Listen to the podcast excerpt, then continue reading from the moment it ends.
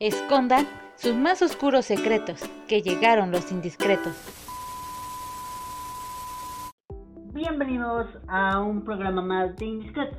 Mi nombre es Ángel y como siempre tengo el gusto de estar acompañado de mi amiga Gaby. Hola, un gusto que nos acompañen una semana más. Por fin se acabaron las justas olímpicas. Y como cabe recalcar, este programa ha seguido paso a paso la versión paralímpica de los Juegos Olímpicos. Y nos fue súper bien en esta versión de los Olímpicos.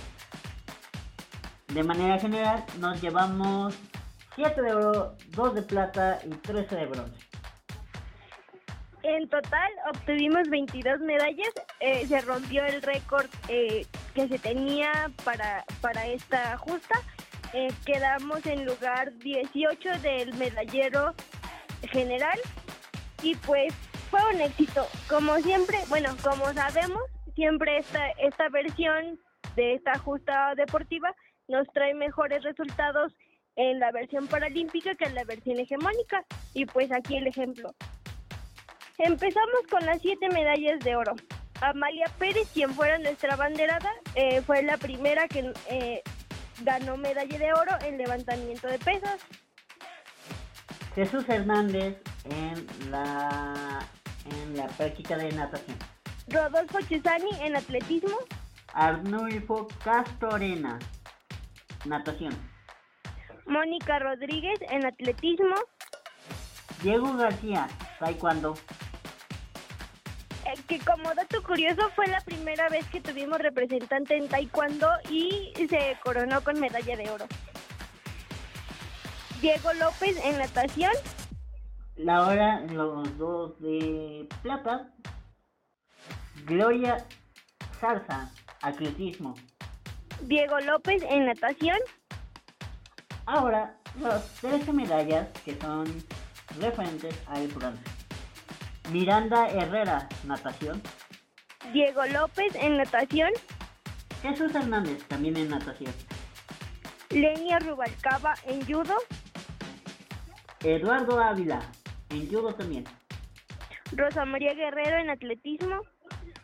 Fabiola Ramírez, natación. Rosa Castro en, en atletismo. Jesús Hernández, natación. Ángel de Jesús Camacho en natación. Leonardo de Jesús Pérez, atletismo. Rebeca Valenzuela en atletismo.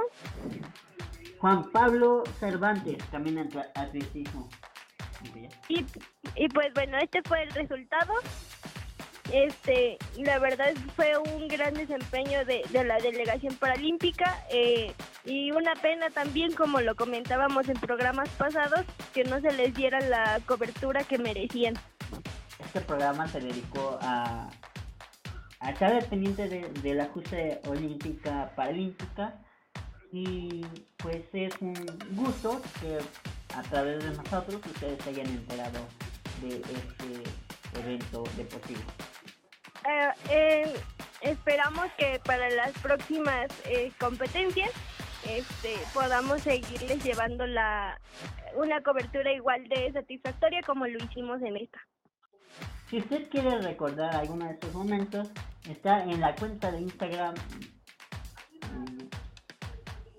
mm, los indiscretos-oficial. Así es, ahí está toda la información y se quedó en historias destacadas. Por otro lado, eh, pasando a temas más mundanos, Alejandra Ábalos, nuestra simpática eh, medium entre nosotros y los que ya se fueron, ahora quiere que le pidan disculpas.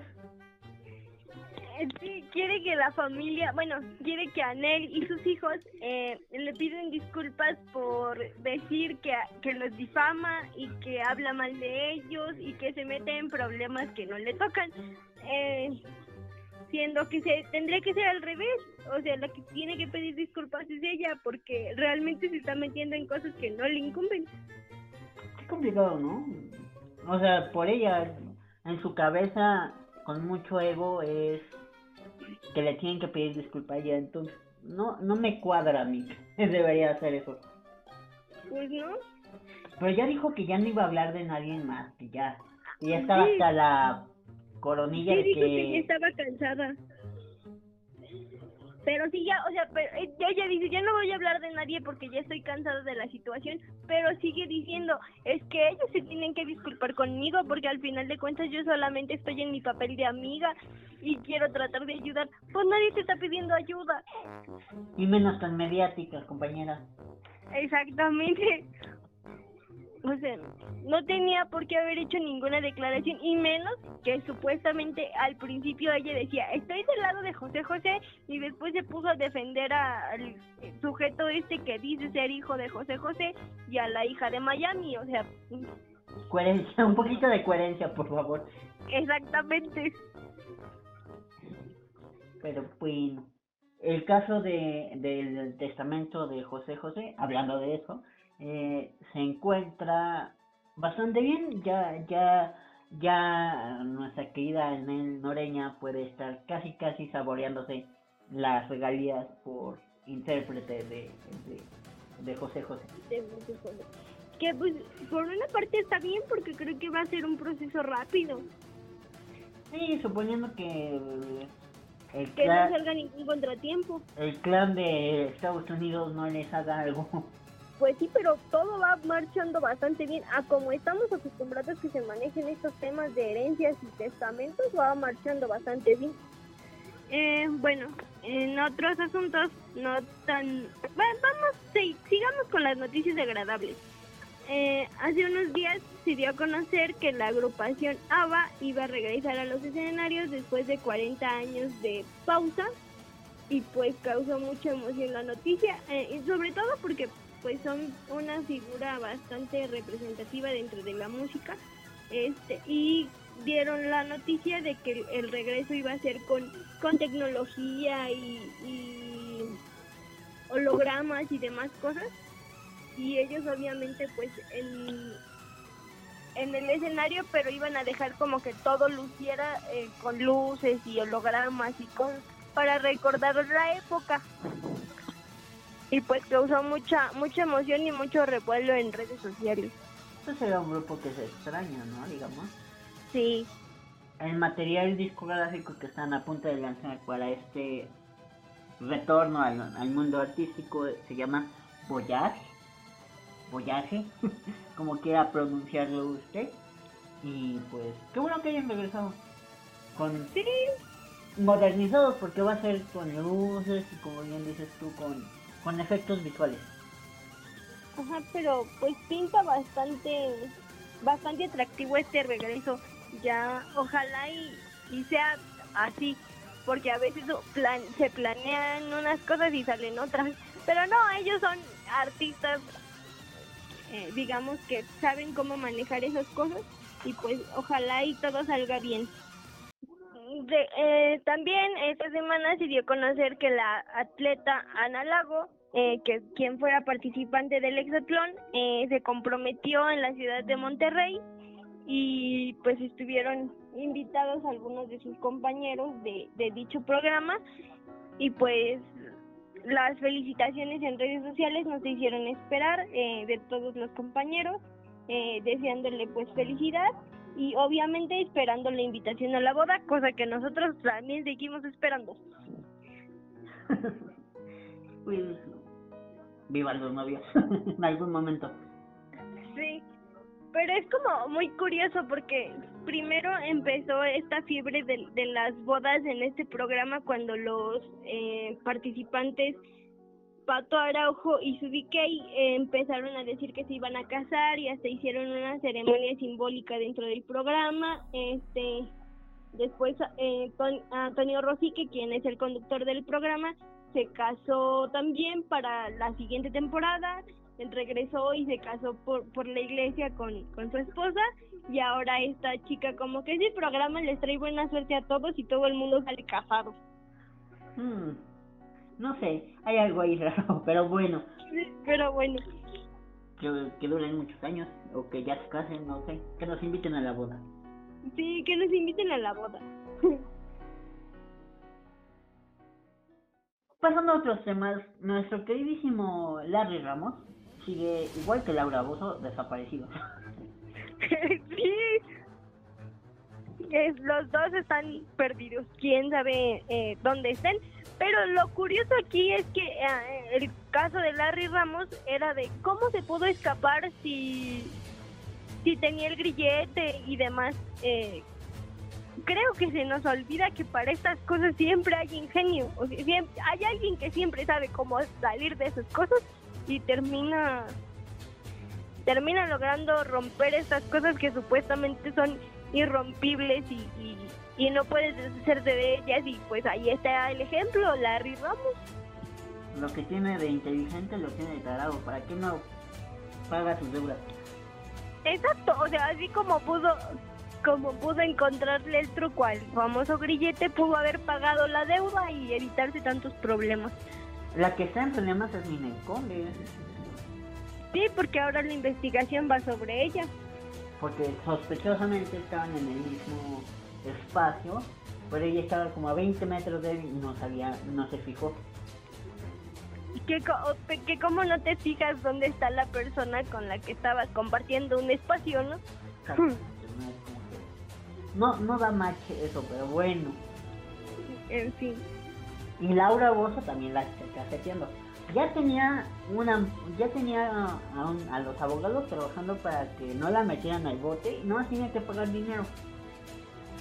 Y sí, pagar y presentarse a decir aquí estoy, no me, no huí ni nada y no lo ha hecho, entonces pues ahora se complicó ella solita el proceso, ¿verdad? No lo hizo y ahora los, eh, según dicen las malas lenguas, sus abogados renunciaron. Pues sí. Es que al, fin... al final, si, está desaparecida, ¿quién les iba a pagar honorarios y tampoco iban a trabajar de gratis, y menos en un caso tan complicado?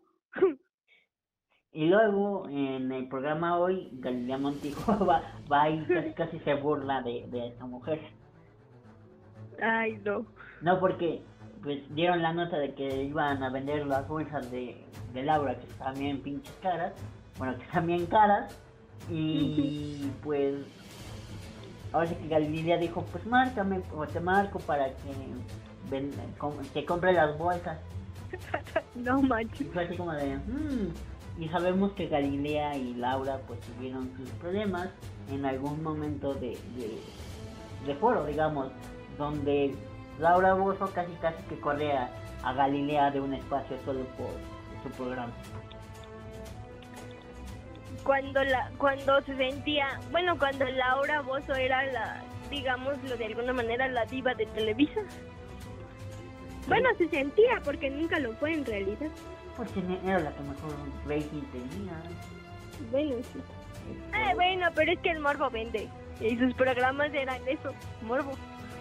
Sí, pero hasta el momento de su detención tenía la exclusividad que Televisa le da a los actores, bueno, a su gente, para que no se vayan a trabajar a otro lado.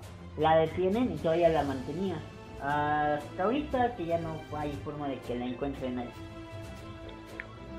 Mm, pues a ver en qué acaba este asunto, ¿verdad? A ver a quién de los dos encuentran primero, a Larry Ramos o a Laura Bozo. El eh, ex luchador, guion, actor, guion, lo que quiera agregar después, Latin Lover dio positivo a COVID, lo dio a conocer a través de, su, de sus redes sociales y pues dice que no es nada, que no es, no tiene síntomas tan graves, pero que iba a tener las precauciones que la situación este requería. El actor, el actor guion, conductor guion, lo que quiera, tiene 53 años y después tuvo COVID. Ojalá y la libre. Eh, no dijo en dónde se contagió, ¿sí? No, solo dijo que había dado positivo y que iba a cuidarse como, como lo recomendaban y que esperaba salir pronto. No dio más detalles y pues ojalá y así sea y se recupere pronto. Sí, porque el Latin Lover, de, digamos, de todo el ambiente de, del box, no, de la lucha libre, es el con el que mejor uno comparte, ¿no? Creo que es el que menos conflictos eh, con la más gente tiene. Sí, tiene como un, podríamos decirlo, como un bajo perfil en ese sentido. No es, no es problemático. Ah, así es. Y se presta para el argüente. sí. Este, el que sí no se presta para el argüende es eh, el director mexicano Michael Franco, que se quejó de las películas de superhéroes y la gente se le fue encima. Eh, pues sí, es que a lo mejor no a muchas personas no les pueden gustar, pero pues es lo que vende ahorita, o sea, eh, hay un auge muy grande por superhéroes, entonces no puedes atacar a algo que le está yendo bien. Sobre todo haciendo en Twitter se le fueron encima. pero gacho. Por una película llamada Nuevo Orden. Que no le quedó tan bien. Decían por ahí que él solamente él entendió a lo que se refería con su película porque nadie, o sea, la gente que la vio, decís que no, no me queda claro cómo funciona la película, pero pues, eh, si a él lo, si él está satisfecho con su trabajo, pues qué bueno. Sí, pero pues no vas y apuñalas el cine, el cine popular, digamos. Ajá, sí, y menos por lo que te digo, es, es algo que está vendiendo y no puedes eh, meterte con algo así, mucho menos con una industria tan monstruosamente enorme y millonaria como lo son las películas de superhéroes. Deja tú. Hablando justamente de cine, el Festival de Venecia está en su en, está en auge, eh, hubo alfombra roja, ya regresaron las alfombras rojas, este y ah, eh, hubo presencia de figuras como Zendaya, Timothy Chalamet y esta Chris y Kristen Stewart, que ella fue la que causó más revuelo en, en internet, puesto que es eh, protagonista de una película que habla sobre Diana de Gales y ella dice, Kristen Stewart en una de sus entrevistas dijo que se sentía identificada con Diana porque recordemos que antes de, que Diana de Gales falleciera estaba toda este, este eh, conflicto o persecución con los medios porque se había divorciado del príncipe Carlos y pues la gente quería fotografías de ahora Diana siendo soltera y no estando bajo el yugo de la corona y dice que ella en un momento se sintió así cuando se estrenó la saga de Crepúsculo y demás. Ay, pobrecita. Sí, o sea, muy... Pero bueno, ella dijo que se sentía identificada con el personaje y con la situación que vivió Diana en, en su momento y pues las críticas de esta película hasta ahora los los expertos del Festival de Venecia dicen que es prometedora y pues el resto del mundo tendremos que esperar un poco más para poder escuchar las reseñas y, y, hasta poderla ver si, si eso quisiéramos. Y, no es irónico, no, porque a Christian Stewart y a Robert Pattinson los conocimos como vampiros y no los, eh, los encasillamos ahí a nivel de público, ¿no? Decíamos que no podían hacer algo más de lo que hicieron en esta bonita saga y nos están impactando. Robert Pattinson por su lado hizo está haciendo el personaje de Batman y ahorita está Christian Stewart está haciendo o va a ser la de Diana de Gales. Sí, este, están tratando de quitarse ese esos personajes de encima y pues ojalá y, y lo consigan. Bueno, que eh, Kristen Stewart ya hizo la, la nueva versión de Los Ángeles de Charlie y pues no le fue bien. Este, y logró como quitarse un poco esa sombra de, de esta saga, pero veamos que, cómo sorprende con esta con esta película sobre Diana. Eh, um, pasando a temas un poquito tristes, eh, eh, se dio a conocer que la hija de Pedro Moctezuma, papá de Frida Sofía, había perdido la vida a los 24 años de edad. Este, no, no hay una causa eh, concreta, digamos. se dice que tenía problemas de salud y no se confirmó por cuál de todas estas circunstancias fue que perdió la vida, pero fue una noticia bastante bastante sorpresiva porque pues era una persona muy joven y toda la familia eh, lo dio a conocer a través de redes sociales. Eh, recordemos que hace unos meses Frida Sofía eh, decía que él se sentía más cercana a la familia eh, de su papá que a, su, a la familia de su mamá eh, por todos estos conflictos que, han venido teniendo y pues fue una, una lamentable noticia para, para la familia y pues pronta resignación, ¿verdad? Sí. Lo curioso aquí es que los medios de comunicación todos están tratando como si fueran literalmente hermanas de la misma madre. Y cuando los titulares deberían decir media hermana, porque no son madres, no son hijas de la misma madre. Más sin embargo, sí son hijas del mismo pueblo. Sí, eh, creo que sí tendrían que, que haber como cierta reserva un poco al, al manejar el tema y más porque pues no son ella no era una figura mediática como lo como lo es Frida Sofía entonces sí debería de haber como una una reserva, una reserva en los titulares sobre todo digo dar la noticia de que falleció pues tal vez porque es media hermana de pero sí con cuidado de de no hacer como de qué información das no Ajá, exacto. Sí. Pero pues pronta resignación a la familia y pues una pena que haya que haya fallecido tan joven. Por otro lado, la mamá de eh, Geraldine Bazán pide trabajo, pero no para su hija. Pidió trabajo para Irina Baeva. Ah, mm, bueno, es que esta señora, ¿verdad? Es, es bien, bien amable. No, ¿por qué hacen eso? ante la cámara ante las cámaras de televisión pidió a los directores a los eh, a los que hacen todo el contenido para televisión y cine que le dieran trabajo a Ina Baeva. Yo pensé que me ibas a decir que pidió trabajo para ella como manager o una cosa así, pero jamás pensé que para Ay, bueno. Nadie sabe para quién trabaja, o sea, ¿cómo? Exacto.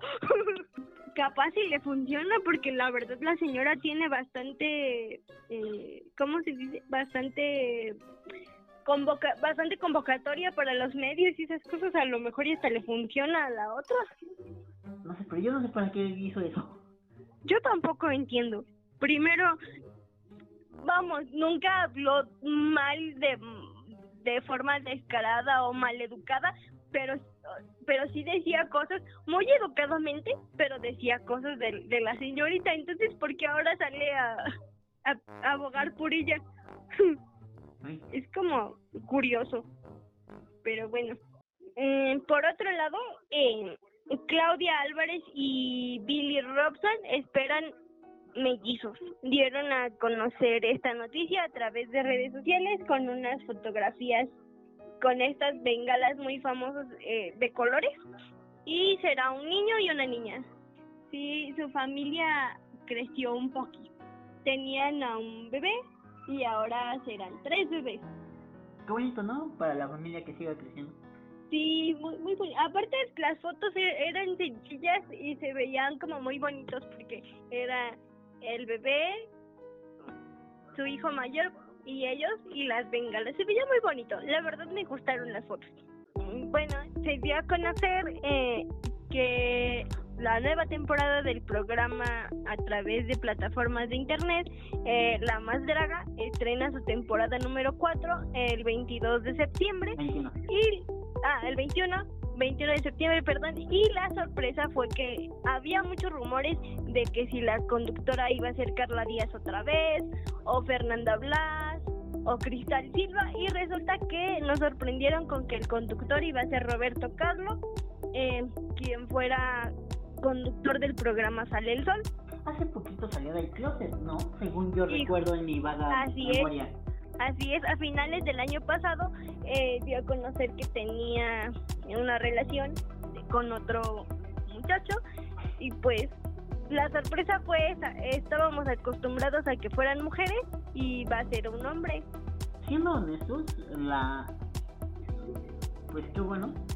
Por el, por el otro lado yo creo que ojalá yo haga mejor que, que Carla Díaz. A mí, bueno, la, la temporada anterior no me gustó tanto eh, por muchas razones como las participantes eran buenas pero no había como una que a mi parecer no había una que me, me robara el, o, sea pues que, que yo dijera ella me gusta para llegar a la final como que me daba lo mismo quien llegara a la final. Este y la conductora que era Carla Díaz debo decir que a mí no me gustó tanto como, como hizo su papel. Eh, me gustó más eh, esta Vanessa Claudio. Este a ver cómo cómo le va a Roberto Carlos. Creo que le va a ir bien. Bueno eso espero. Eh, el anuncio la verdad estuvo bastante bien hecho. Eh, cumplieron con eh, esto de brillos y luces y, el misterio de quiénes van a ser las participantes. Todavía no no hay como la presentación oficial de cada una este y lo, también lo que está en suspenso es ver cómo es todas estas situaciones que han pasado con por ejemplo Pepe y Teo que, que, van a hacer este todos decían que ya los iban a sacar, que, que este programa ya no iba a, tener otra temporada después de que supuestamente se salieron muchos patrocinadores. Eh, seguimos sin saber qué onda con las chiquilucas porque hay que mencionarlo, no hay castigo todavía, no nos dicen qué onda, si las detuvieron, las apresaron, las mandaron al psiquiatra, porque lo que hicieron no está bien. Por el otro lado, eh, Pepe y Teo se escondieron dos semanas, más bien se guardaron en su casa dos semanas, no subieron a las redes sociales, regresan y dicen que al personaje este que les achacó un supuesto acoso lo iban a demandar, que ya hay un pleito legal, que por eso borraron algunos de los videos que habían subido con esa persona, porque son pruebas de la conducta de ambas personas, bueno, de, este, de estas tres personas, ¿no? Así es, entonces vamos a, ver cómo, cómo les va, si esto no les afecta este demasiado al programa. Eh, y pues ojalá y pues ojalá y cumpla con, el primer vamos con el primer este por la con la primera razón por la cual se hacen este tipo de programas que es entretenimiento y olvidemos un poco toda esta polémica. Eh, para mí que fue preámbulo fue todo como planeado. Sí, sí, yo también justo el día que salió el promocional también lo pensé. Dije, si todo fue un armado para que habláramos y generara ruido y, y terminara en todos vamos a correr a ver la más draga 4. Ojalá y lo hagan bien y no haya cosas raras. Porque cuando se estrenó la temporada pasada, cada vez que había videos de, de este reality show, había tendencias y muchos descalificativos de parte de, personas, ¿no? Sí, ojalá y esta vez también haya tendencias, pero que sean de manera positiva y sin tanto problema y sin... Pero bueno, ya, ya les estaremos platicando si vemos o no el primer programa y qué nos pareció. Roberto Palazuelos tiene ahorita problemas con Andrés García por su herencia, testamento, debido a que al actor supuestamente ya, estaba empezando a vender propiedades para que Andrés García viviera mejor. Y Andrés García le contestó que, bueno, contestó a los medios que no es cierto, que hay un castillo que supuestamente eh, ya está a punto de ser vendido. Andrés García dijo no, no es cierto, está mintiendo y dice que lo va a sacar del testamento. Sí, recordemos que eh, había, había salido la noticia de que Andrés García lo había puesto a él como albacea para el momento en el que en el que falleciera. Y pues resulta que ahorita ya hay problemas y se enojaron y Roberto Palazuelos salió a dar una entrevista donde dijo que no iba a dar más declaraciones respecto al tema a nivel este público que todo lo iba a arreglar en privado con Andrés García y que cualquier este disgusto que tuvieran pues lo iban a arreglar ellos solos y en privado. Pero pues ese justo todos decíamos, eso va a acabar en problema porque pues no es de la familia. y también es una figura pública. Pues bueno, con esta nota fue la última eh, nota de la semana. Muchas gracias por escucharnos una semana más aquí en Indiscreto Show. Mi nombre es Ángel.